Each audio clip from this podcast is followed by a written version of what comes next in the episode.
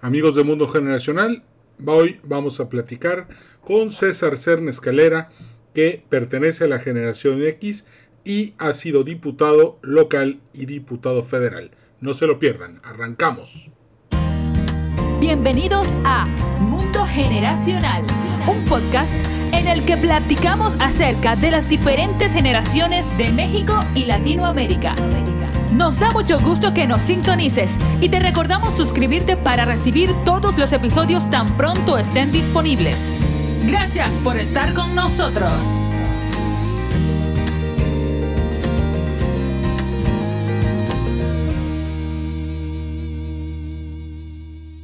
Amigos de Mundo Generacional, bienvenidos al tercer episodio de la tercera temporada de este maravilloso podcast y yo sé que están eh, muy pendientes de cuando sus suscripciones les avisan que ha llegado un nuevo episodio y la verdad es que hoy tenemos un invitado de lujo, algo con lo que yo creo que nos va a servir mucho para poder entender mejor cómo funciona el gobierno mexicano. Así que nos la vamos a pasar increíble.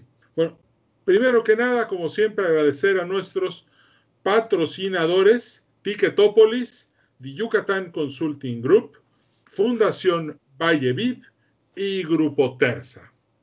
Bueno, y ahora sí, con nuestro invitado de honor, el licenciado César Cerna Escalera, quien fue diputado local en Nuevo León en la septuagésima legislatura y también diputado federal en la sexagésima segunda. Por cierto, también fue director general de la red estatal de autopistas de Nuevo León. Entonces tiene mucha experiencia tanto en el ejecutivo como en el legislativo. Pero hoy vamos a aprovechar que está con nosotros para hacerle muchas preguntas acerca de cómo funciona ¿Cómo funciona? Organismos en México. César, ¿cómo estás? Qué gusto saludarte. Bienvenido al podcast Mundo Generacional. Hola Edwin, saludos a todo el mundo generacional. Estamos muy contentos de estar acá contigo charlando acerca de lo que son las funciones legislativas a nivel local y a nivel federal en México. Muy buenas tardes. Gracias por aceptar la invitación para estar hoy aquí con nosotros. César, platícanos, ¿qué es un diputado? Eh, un diputado, eh, vamos a hablarlo a nivel eh, general es un, el miembro individual del poder legislativo.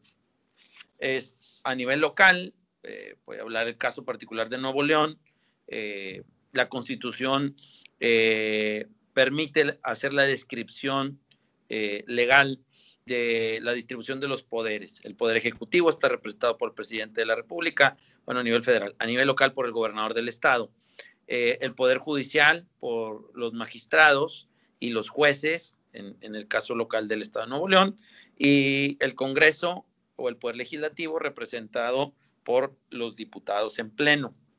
A nivel federal se, se distribuye de una manera similar eh, en las repúblicas democráticas en el mundo, en la mayoría de ellas, el poder eh, público se deposita en esos tres poderes, en un, en, un, en un, ejecutivo, que puede ser el presidente o el primer ministro, en un legislativo y en, y en, un jurisdiccional.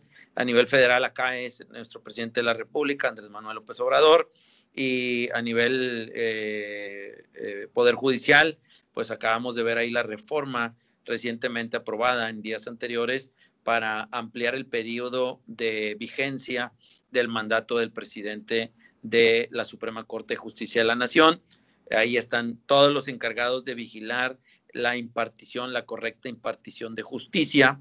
Los ministros son la máxima autoridad y luego vienen los, los eh, eh, magistrados de circuito, los jueces de distrito, eh, el Consejo de la Judicatura y en el, y en el Poder Legislativo eh, la Cámara de Diputados. Y la Cámara de Diputados está integrada por 500 miembros. Eh, en mi experiencia como diputado, el maestro, compañero de mi legislatura, Irán de León, diputado perteneciente al grupo legislativo del Partido Acción Nacional, decía, y decía bien, que el único poder verdaderamente democrático es el Congreso local o federal, porque es por quien el pueblo vota en completo. O sea, el, el Congreso a nivel local o federal es un mosaico diverso de la expresión de la participación cívica en la vida democrática del país, porque está compuesto por diferentes grupos legislativos. En cambio, en el Poder Ejecutivo solamente está representada la mayoría eh, relativa que haya llevado al poder al, funcionario del Ejecutivo eh, eh, en mención, ya sea el gobernador a nivel local o presidente a nivel federal. Por el Poder Judicial. El Poder Judicial se rige de una manera distinta, no es elegido por voto democrático, sino que se presentan ternas para la integración de, los órganos de, autoridad en el Poder Judicial y es el legislativo el que analiza los perfiles que han sido presentados para su validación y el Congreso, los diputados, en este caso a nivel local, o el Senado a nivel federal, son los que eh, autorizan eh, quiénes son los miembros integrantes del Poder Judicial a nivel estatal o federal.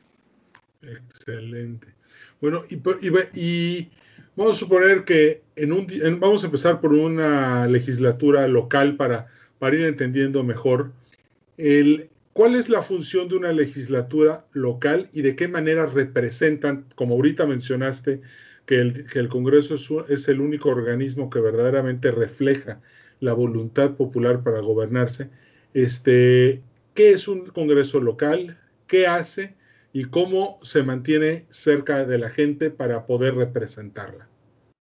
Mira, eh, en el caso, vuelvo a, repetir, por, eh, mi lugar de origen, que es Nuevo León, yo fui diputado local de la, miembro de la 70 legislatura en el periodo 2003-2006 y un diputado local, para, primero para llegar a ser diputado local en mi legislatura tenía que ir por el voto ciudadano y el voto mayoritario del ciudadano es el que permite a un representante, un diputado es un representante popular electo por el voto ciudadano y la mayoría te hace acceder al cargo en, mención, que es ser diputado local, que es representante eh, de los ciudadanos para la debida toma de decisiones que se llevan a cabo en la Cámara de Diputados. Hay un, hay un diputado local que llega por voto directo y hay un diputado local que llega por representación proporcional, que es eh, eh, el que entra no siendo electo por, por voto ganador, sino que es el, mejor perdedor, el que tiene la más alta votación como perdedor. Hubo una modificación recientemente a la ley eh, electoral en Nuevo León y a la ley orgánica del Congreso del Estado, y ahora hay diputados de lista, de los llamados plurinominales. Entonces, ahora la composición eh, legislativa en Nuevo León es de tres maneras. El que es electo por mayoría, el que es electo por, representación proporcional, que es el que el mejor perdedor o el, perdedor con más alta votación, y luego los diputados que son electos eh, vía una lista que presentan los partidos con un par de integrantes, hombre y mujer, para respetar el tema de equidad de género. Eh, si la mayoría de los diputados electos son hombres, la prioridad la tiene la representante mujer en el caso de, la representación eh, de lista o plurinominal y a la inversa, si son mayormente electas mujeres en voto directo, los eh, representantes de lista eh, se, destinan a ocupar esos espacios varones. así es como llegan al Congreso. El Congreso tiene diversas funciones. Una, la principal de ellas es eh, el hacer las leyes, el construir el marco jurídico normativo de, un, de una ciudad, de un estado, de un país. Y además de ello, eh, el, diputado eh, hace reformas a leyes existentes, como la constitución política del local, o en el caso de los diputados federales, la constitución política federal, y de, y de la constitución muy regularmente escuchamos desde nuestra educación básica hasta nuestra formación profesional, que la constitución es la carta magna, la constitución eh, viene eh, generada de, de, los constituyentes de 1917. México ha tenido tres constituciones y es muy posible que pronto vayamos a una cuarta porque ha, ha sufrido reformas y enmiendas, pero no, sentimos que es el tiempo de una nueva constitución en este país. De ella se desprenden muchas otras leyes, leyes en materia económica, en materia administrativa, eh, en materia educativa, en materia de, seguridad social, empleo, eh, diferentes áreas del interés ciudadano son reguladas por subleyes que se desprenden de la constitución política, ya sea a nivel local o a nivel federal. Esa es la, función más importante del diputado. Luego, el Congreso eh, tiene la facultad de, eh, le llaman los gringos, el accountability, la transparencia y la rendición de cuentas. De las cámaras de diputados dependen de manera eh, auxiliar la Auditoría Superior Local y ella se encarga, la auditoría, de eh, hacer todas las revisiones al correcto ejercicio del gasto público. Y después de que se hace el análisis, se, emite un informe y ese informe es entregado a la legislatura y entonces la legislatura analiza si es procedente aprobar el informe que ha emitido la respectiva auditoría superior, ya sea local o federal, y en todo caso se aprueban las cuentas públicas. Entonces, la primera función es eh, eminentemente legislativa, creación, reforma o modificación de, leyes actuales o futuras. Y la segunda es la, correcta eh, rendición de cuentas. Eh, también tienen como facultades nombrar a propuesta del Ejecutivo, en este caso, al, tesorero del, y secretario general de Finanzas y al, y al fiscal, ahora es el fiscal autónomo general de justicia, y los titulares de diversos organismos como eh, la Comisión Estatal Electoral, la Comisión de Derechos Humanos, la Comisión de Acceso eh, a la Información y Transparencia Pública, etcétera. Entonces, tienen esos, esas funciones. Tú me hacías eh, hace un momento la, la, observación de y cómo se acerca un diputado, un legislador a sus representados. Pues regularmente se acerca en campaña. Antes, el diputado no tenía el incentivo eh, natural de volver a, las calles, barrios, vecindarios, colonias y ciudad que lo eligió, porque su periodo de vigencia era de tres años. Regularmente un diputado regresaba al ciudadano cuando buscaba otro cargo de elección, en, cuyo puesto el suplente tomaba la responsabilidad y el, y el que estaba buscando un nuevo cargo era la manera como salía. Y del informe de actividades de él se desprendía si había hecho o no un buen trabajo y merecía o no la oportunidad de refrendarle su confianza. También en este país, recientemente, en 2015 para acá, se llevaron a cabo reformas legislativas en manera de reelección. Tú recordarás que cuando éramos niños nos enseñaban en la escuela sufragio efectivo, no reelección, que será una premisa democrática post-revolucionaria después de que don Porfirio Díaz estuvo 30 años en el ejercicio del poder. Eh, algunos lo aman, algunos no lo aman, pero en su periodo de presidente pues hubo paz y desarrollo. Claro, en, en algunos sectores de la población pues había vulnerabilidad, había pobreza, eh, había concentración de riqueza en algunas eh, familias importantes, todo parecido a la realidad es mera coincidencia eh, actual, pero de ahí se, se, se, determina por los demócratas revolucionarios que llegaron al poder que ya no debería haber reelección y se mantuvo eso pues por alrededor de nueve o diez décadas, ¿no? O sea, eh, vamos a, empezando con, con, esta legislatura acá no, local y a nivel federal, que son los primeros diputados que tienen el, la posibilidad de reelegirse. En el caso del Senado de la República, tienen el derecho a reelegirse hasta por una ocasión, es electo por seis y reelecto por seis más. si así lo decide el pueblo que votó por él, la ciudadanía.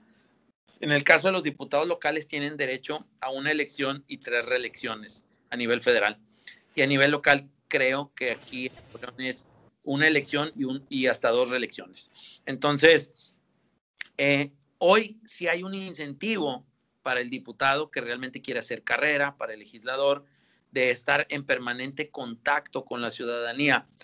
Hay, hay una distinción histórica porque, por ejemplo, eh, a mí me gusta el sistema eh, democrático, el sistema político y democrático de los Estados Unidos de Norteamérica, donde los diputados se pueden reelegir una cantidad eh, muy importante de, ocasiones, igual el Senado, tanto a nivel locales en sus estados de la Unión Americana como a nivel el Congreso de la Unión, de la Unión Americana, y ellos mantienen una, una estrecha relación, cercanía con sus electores. Acá en México no se daba porque se había de alguna manera etiquetado como algo malo el reelegirse, como era, como perpetuarse en el poder.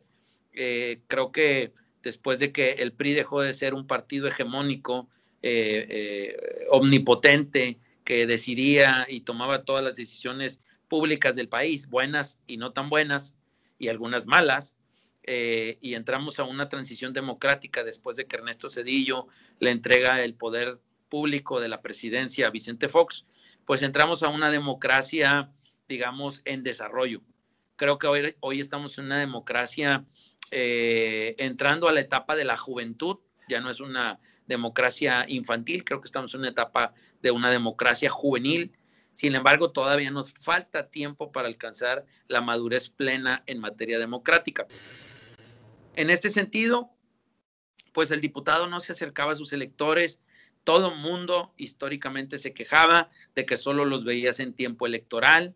Eh, y, ahora que hay plurinominales locales, como en los plurinominales federales, pues eran personas por las que el ciudadano directamente no había votado, no los había elegido, y, hubo personas que, hicieron grandes carreras en el servicio eh, público, en el Poder Legislativo, pasando de la Cámara de Diputados a la Cámara de Senadores y luego a la Cámara de Diputados y luego a la Cámara de Senadores. Hicieron grandes carreras como legisladores y obviamente son gente que tiene todo el expertise y el conocimiento de cómo se opera las negociaciones y los acuerdos políticos eh, para poder llevar satisfacción a las necesidades que el país demanda. Entonces, hoy sí lo hay, hoy sí pasan la prueba del ácido los que quieren reelegirse y tienen que estar en permanente eh, y constante eh, cercanía con, sus electores. Y, bueno, el ciudadano espera a veces más de lo que un diputado puede dar per se, porque no tiene un presupuesto como lo tiene un ayuntamiento, como lo tiene un gobernador, no tiene una, una nómina o, una partida presupuestal etiquetada para resolver parques, calles, escuelas, eh, vías de comunicación, eh, eh, estancias infantiles, promocionar la productividad y el empleo a los emprendedores, etcétera, que son satisfactores básicos que un ciudadano demanda, ¿no? O sea, el, poder salir de tu casa a la calle y que el servicio de, limpieza pública pues recoja los desechos sólidos de cada domicilio, que la iluminación pública eh, mercurial o ahora LED que, está siendo muy utilizada para el ahorro de energía, pues que estén funcionando correctamente la, iluminación, las lámparas, eh, que haya eh, seguridad pública y, la policía esté rondando y patrullando el, vecindario, el barrio, la colonia, la ciudad, que las plazas y jardines estén limpios. hoy con la pandemia, pues hasta las escuelas están en un abandono bastante alto. Entonces la gente piensa que el diputado, que es el, yo lo digo así, el, el eslabón más cercano al, al, elector y al ciudadano, porque para un alcalde es muy difícil en una, en una campaña, un candidato, recorrer la ciudad entera mm, es materialmente imposible. No lo pueden hacer en tres meses y a veces pasan tres años y no lo hacen en tres años, no recorren la ciudad entera. Y eso es lo que la gente eh, critica luego, ¿no? De los funcionarios públicos que, solamente vienen cuando los necesitan. Y entonces ya se convierte la, época electoral en una, en una época de pesca. Entonces ve y, recoge todo lo que vienen a ofrecerte porque igual ya no los vas a volver a ver nunca. Y entonces eso también no ayuda a que nuestra democracia madure, porque no necesariamente se elige a los más preparados, a los más capaces, a los que tienen el mejor perfil para desarrollar el puesto. Eh, esa es la manera en la que el, diputado puede mantener cercanía con, con, su elector. Y en mi caso particular, en 2004, yo estuve en un curso, eh, en un programa ejecutivo en la John F. Kennedy de, Escuela de Gobierno de Harvard en Estados Unidos. Y una de, los, de las eh, asignaturas que llevé era el cómo tratar de mantener la, la más alta cercanía con los electores. Y nos pusieron un estudio de caso de, del ejército de Estados Unidos con relación a, a, los vuelos que deberían de ser sus pilotos para tener el más alto eh, número de horas posibles de prácticas de vuelo y eso que les permitiera adquirir experiencia, capacitación, el, dominar muy bien el aeronave. Y, y, eso lo trasladamos acá, a lo local, en cómo puedes adquirir la experiencia, cómo puedes mantener la cercanía. En ese tiempo no había reelección, pero si mañana vienes de nuevo ante el ciudadano, es, pues hace tres años que lo vi, qué bueno que lo veo, buenas tardes, ¿cómo le ha ido estos últimos tres años? Y, como no queríamos nosotros eh, presentar eh, un caso más de, desagrado al público que nos eligió, en ese entonces nosotros participamos y tuvimos una, una ventaja histórica de cerca de 10 mil votos de margen de, diferencia contra nuestro más cercano competidor. Eh, en ese tiempo fui candidato de la alianza La Fuerza Ciudadana, que estaba integrada por el Partido Verde, Fuerza Ciudadana, eh, el, PRI, y no recuerdo si había otro partido más eh, que, que eh, compartían esta alianza. Y mi opositor más cercano era el Partido Acción Nacional, que era quien gozaba de la simpatía mayoritaria en el territorio que competí. Entonces, yo lo que hice fue eh, colocar unos eh, carteles para que en todas las eh, calles y avenidas de, mi distrito la gente pudiera tener un número telefónico de acceso directo a mi oficina de atención y enlace legislativo. Durante ese periodo tuve la, bendición de ser el diputado que más ciudadanos visitaron en el Congreso y tenía un, servicio de atención en horario de oficina de lunes a viernes. Eh, atendíamos vía telefónica, dábamos audiencias públicas y dedicábamos los fines de semana a regresar a las colonias a atender a las personas que ya habían llevado una necesidad comunitaria. Si era una necesidad individual, ahí mismo se atendía. Pero era la manera como nosotros manteníamos esa cercanía. Eh, obviamente cada diputado a nivel federal son 500, en la legislatura de Nuevo León son 42, pero cada diputado tiene la manera personal de imponerle un sello. Eh, luego, en 2014, fui diputado eh, federal, eh, ahí fui suplente de, del maestro Javier Treviño y en su tiempo eh, el presidente de la República lo invita a participar como subsecretario de Educación Pública del gobierno federal y entonces es cuando yo soy llamado a, participar como diputado federal en la Cámara de Diputados del Congreso de la Unión. Y, básicamente es así como mantienes esa eh, cercanía con, el ciudadano. Lo, importante es ganarte su confianza, porque eh, el, yo creo que el valor cívico más más difícil de obtener y más fácil de perder es la confianza del ciudadano. Porque, pues, como tú y como yo, hemos escuchado propuestas por, por toneladas, promesas por más toneladas, y luego pasa el tiempo y resulta que la propuesta no se materializó o que la promesa nunca se cumplió, y entonces, pues la gente se desanima, y por eso hay, yo siento en este país una baja participación eh, social en la vida democrática. Eh, tengo la oportunidad de conocer, como tú, países eh, de sociedades avanzadas, como en el norte de Europa, donde la tasa de participación ciudadana en ejercicios democráticos supera el 90%. ¿no? La gente se mueve a participar en las cosas porque a pesar de que eh, las tasas fiscales respecto a los ingresos del ciudadano son altas, eh, el, nivel y la calidad de vida es superior, entonces ellos sienten que lo que gasta el gobierno, eh, producto de los, de los impuestos de los ciudadanos, está bien invertido. Y, acá esa es una situación que también genera un, alto nivel de desconfianza en que el, el, pueblo, la ciudadanía, no siente que lo que le cobra el gobierno está invertido eh, de una manera inteligente o en una, en una eh, política pública eh, bien diseñada. Y, también eso permite pues que, que, se incentive o se motive el tema de elevación fiscal, ¿no? Este, El pueblo siente contento con su gobierno, pues hace todo lo posible para tratar de evitar claro. que el gobierno tenga los recursos necesarios para planes de, de trabajo, ¿no? Claro. Bueno, César, en el, dijiste que eh, fuiste diputado local de 2003 a 2006. ¿Cuál fue el reto más grande del, de esa legislatura en, eh, eh, en, Nuevo León? ¿Cuál fue la ley o la política pública o lo que tú considerarías lo, el mejor logro que se hizo por los ciudadanos? Bueno, en el 2003, Nuevo León había experimentado un avance en su vida democrática al pasar de un partido hegemónico como era el PRI, que había gobernado prácticamente todo, el Congreso, eh, las municipalidades, las ciudades, los alcaldes, el gobierno del Estado.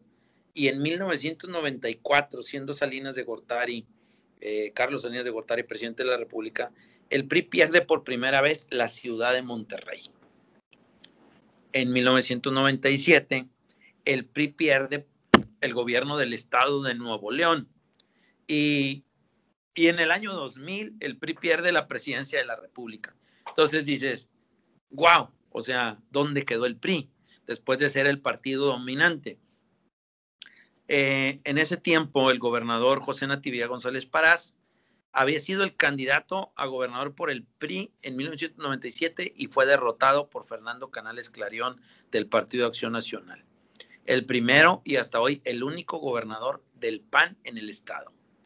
Y en el 2003, eh, Nati, dicho con mucho cariño y, respeto para el entonces gobernador, eh, fue maestro de una generación de jóvenes que de alguna manera creímos que se podía hacer política de una manera diferente, con una visión eh, progresiva, tratando de llevar satisfacción y alta calidad en los servicios públicos, eh, desarrollando un programa de gobierno que pusiera a, a Monterrey como la ciudad internacional del conocimiento, a Nuevo León en el mapa, más allá de ser un estado pujante, próspero e industrial a una economía del conocimiento. Creo que esas fueron de las políticas públicas más acertadas, de mayor avanzada para su tiempo. Eh, después de haberlo perdido todo en 94, 97 y 2000, la ciudadanía experimentó cierta insatisfacción porque sentía que los que estaban gobernando en ese periodo de nueve años carecían de la experiencia. Entonces, vamos a la elección, Nati vuelve a competir como candidato a la gobernatura y en una votación histórica derrota al PAN por casi 300 mil votos para la gobernatura. Entonces fue algo impresionante.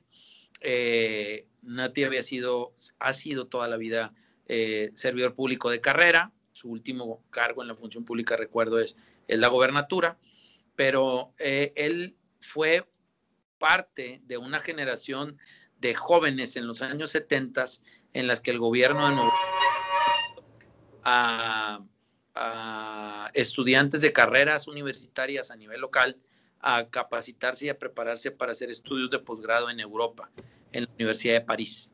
Y eh, pues de allá trajo una serie de, eh, herramientas y conocimiento experiencia que adquirió y que puso un sello en la administración de, de Nati. Creo que fue un, hombre que, hizo lo mejor que pudo eh, para el tiempo que le tocó vivir eh, como administrador eh, público, como gobernador.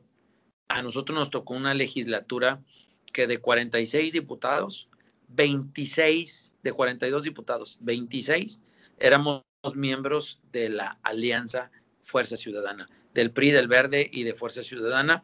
Y prácticamente de 26 entramos 26, 23 de mayoría y 3 de representación proporcional. Y eh, el PAN tuvo una fracción más pequeña a comparado de lo que venía siendo en sus recientes años. Eh, luego hubo otras fuerzas políticas como el Partido del Trabajo, el Partido de la Revolución Democrática, Convergencia Ciudadana, me parece que hoy es Movimiento Ciudadano. Eh, y creo que tuvimos la oportunidad de, ser una mayoría legislativa responsable, porque además de ser eh, simpatizantes políticos del partido en el ejercicio del poder en el gobierno del Estado, eh, los diputados del Congreso de Nuevo León de la 70 legislatura fuimos muy responsables en apoyar las cosas que valían la pena en el gobierno del Estado. Pero realmente nos sentíamos muy comprometidos con la ciudadanía de Nuevo León de hacer nuestro mejor esfuerzo. Eh, creo que ahí eh, radicó el éxito de, la primera mitad del sexenio de, Natividad González Parás. como diputados locales creamos eh, por iniciativa del Ejecutivo mm, un, número importante de organismos públicos descentralizados del gobierno del Estado. Hubo un rediseño del aparato gubernamental donde se crearon eh, institutos, consejos y agencias especializadas con consejos eh, directivos integrados por ciudadanos de manera honoraria que tenían una función de toma de decisión. Y el, y el servidor público era quien presentaba a, propuesta todas las iniciativas que, debían de llevarse a cabo en materia de turismo, en materia de trabajo, en materia de movilidad, en materia de ciencia y tecnología, en materia de desarrollo urbano. Y, había un consejo ciudadano integrado por empresarios, por, gente de, la industria, por académicos, por expertos en los temas como el medio ambiente, por citar alguno, en el agua, y, ellos eran los que decían si tal o cual política pública eh, se ponía en marcha y si se le destinaba presupuesto. Y en base a eso, el, administrador público eh, ejecutaba lo que ese consejo le autorizaba.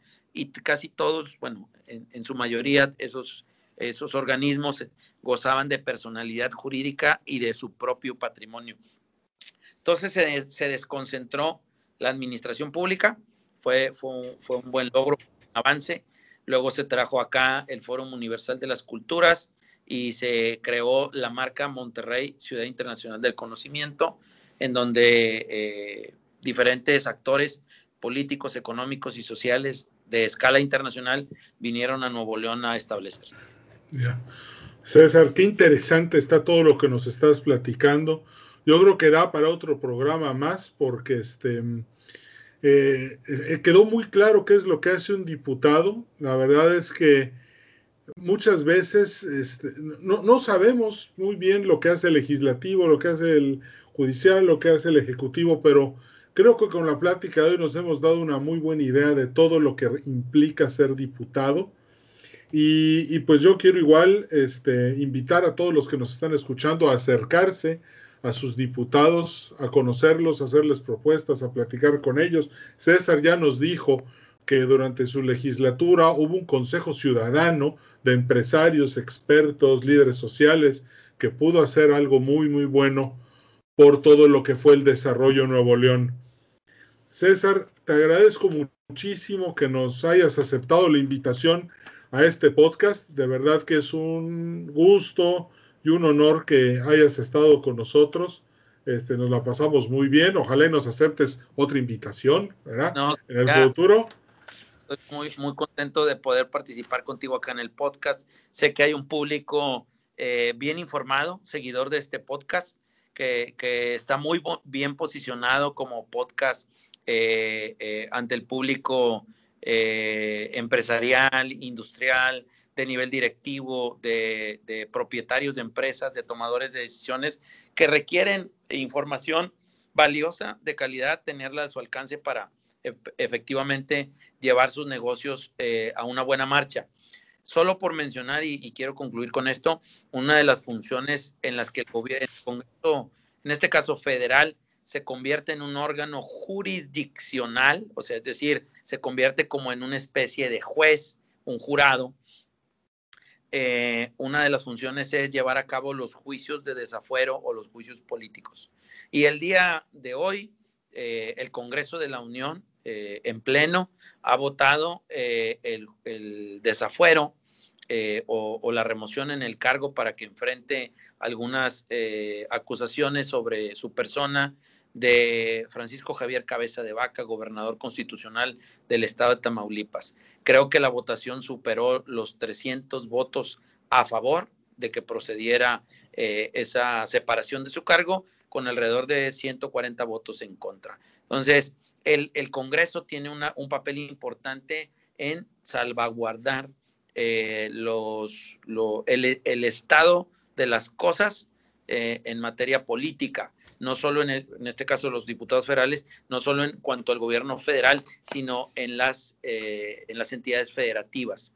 Y, bueno, este es un caso que, que lamentamos mucho que suceda que, esté pasando estas cosas. Recordaremos que en época del presidente Vicente Fox Quesada también se llevó a cabo un, juicio similar en contra del hoy presidente de la República, Andrés Manuel López Obrador, que se votó para que hubiera esa separación de su cargo. Y la votación eh, correcta es 302 votos a favor, según el canal del Congreso, con 134 votos en contra y 14 abstenciones se aprobó el dictamen relativo al procedimiento de declaración de procedencia solicitado por la Fiscalía General de la República de México en contra del gobernador de Tamaulipas y esto se comunicará ahora al Congreso del Estado de Tamaulipas. Entonces, es, una noticia que es importante porque pues, no, es, no es una noticia feliz o alegre que quiten a un gobernador, pero también sabemos que, que el Estado de Derecho debe de prevalecer y esperamos que las autoridades actúen siempre apegados a la legalidad y a la justicia. Es correcto. Muy interesante esto que nos dice César. Este, muchas gracias porque, pues la verdad, eh, tal como dices, las personas que escuchan este podcast, pues toda esta información les es muy útil. César, este, eh, Facebook, Twitter, ¿dónde te podemos seguir? Claro, eh, en Twitter estoy en César Cerna E. Pueden mm. encontrar en el Twitter de César Cerna E en Twitter. Es eh, la social con la que tengo eh, mayor comunicación. tengo alguna de carácter personal, pero profesionalmente hablando me gusta más usar Twitter. Perfecto. César, te agradezco muchísimo todas tus atenciones. Muchas gracias. No nos podemos despedir sin mencionar a nuestros patrocinadores. Ticketopolis, si estás pensando en mejorar la estrategia con la que te acercas a la gente, eh, investiga lo que es Ticketopolis, entra a la página www.ticketopolis.com para que puedas empezar a realizar tus eventos en línea con ellos y tu marketing mix se vuelva más rico. También te recordamos eh, visitar la página de nuestro patrocinador Yucatán Consulting Group. Ellos te pueden ayudar para generar gobiernos corporativos, para invertir en Yucatán. No vayas a, no lo dejes pasar, es una gran empresa. Fundación Valleviv que apoya hospitales y gente necesitada en el noroeste de México. Y finalmente a Grupo Terza, si quieres comprar un coche nuevo, un Renault, un Jack, un Peugeot, o cambiarle las llantas a tu coche, puedes ponerle Michelin, PF, Uni Royal, pues estás hablando de la llantera más fuerte y más grande de México, con presencia en todo el noroeste de México. Pues un placer saludarlos amigos del mundo generacional. Nos vemos en el siguiente episodio y espero que esto te haya sido de mucha utilidad para entender mejor el funcionamiento legal de México. Un abrazo como siempre. Gracias César y nos vemos en el siguiente episodio. Cambio y fuera. Hasta luego. Bye. Gracias por haber escuchado Mundo Generacional. En nombre de todo el equipo te deseamos mucho éxito. Danos un like en Facebook, Podcast Mundo Generacional y suscríbete al boletín semanal en edwincarcano.com slash contacto.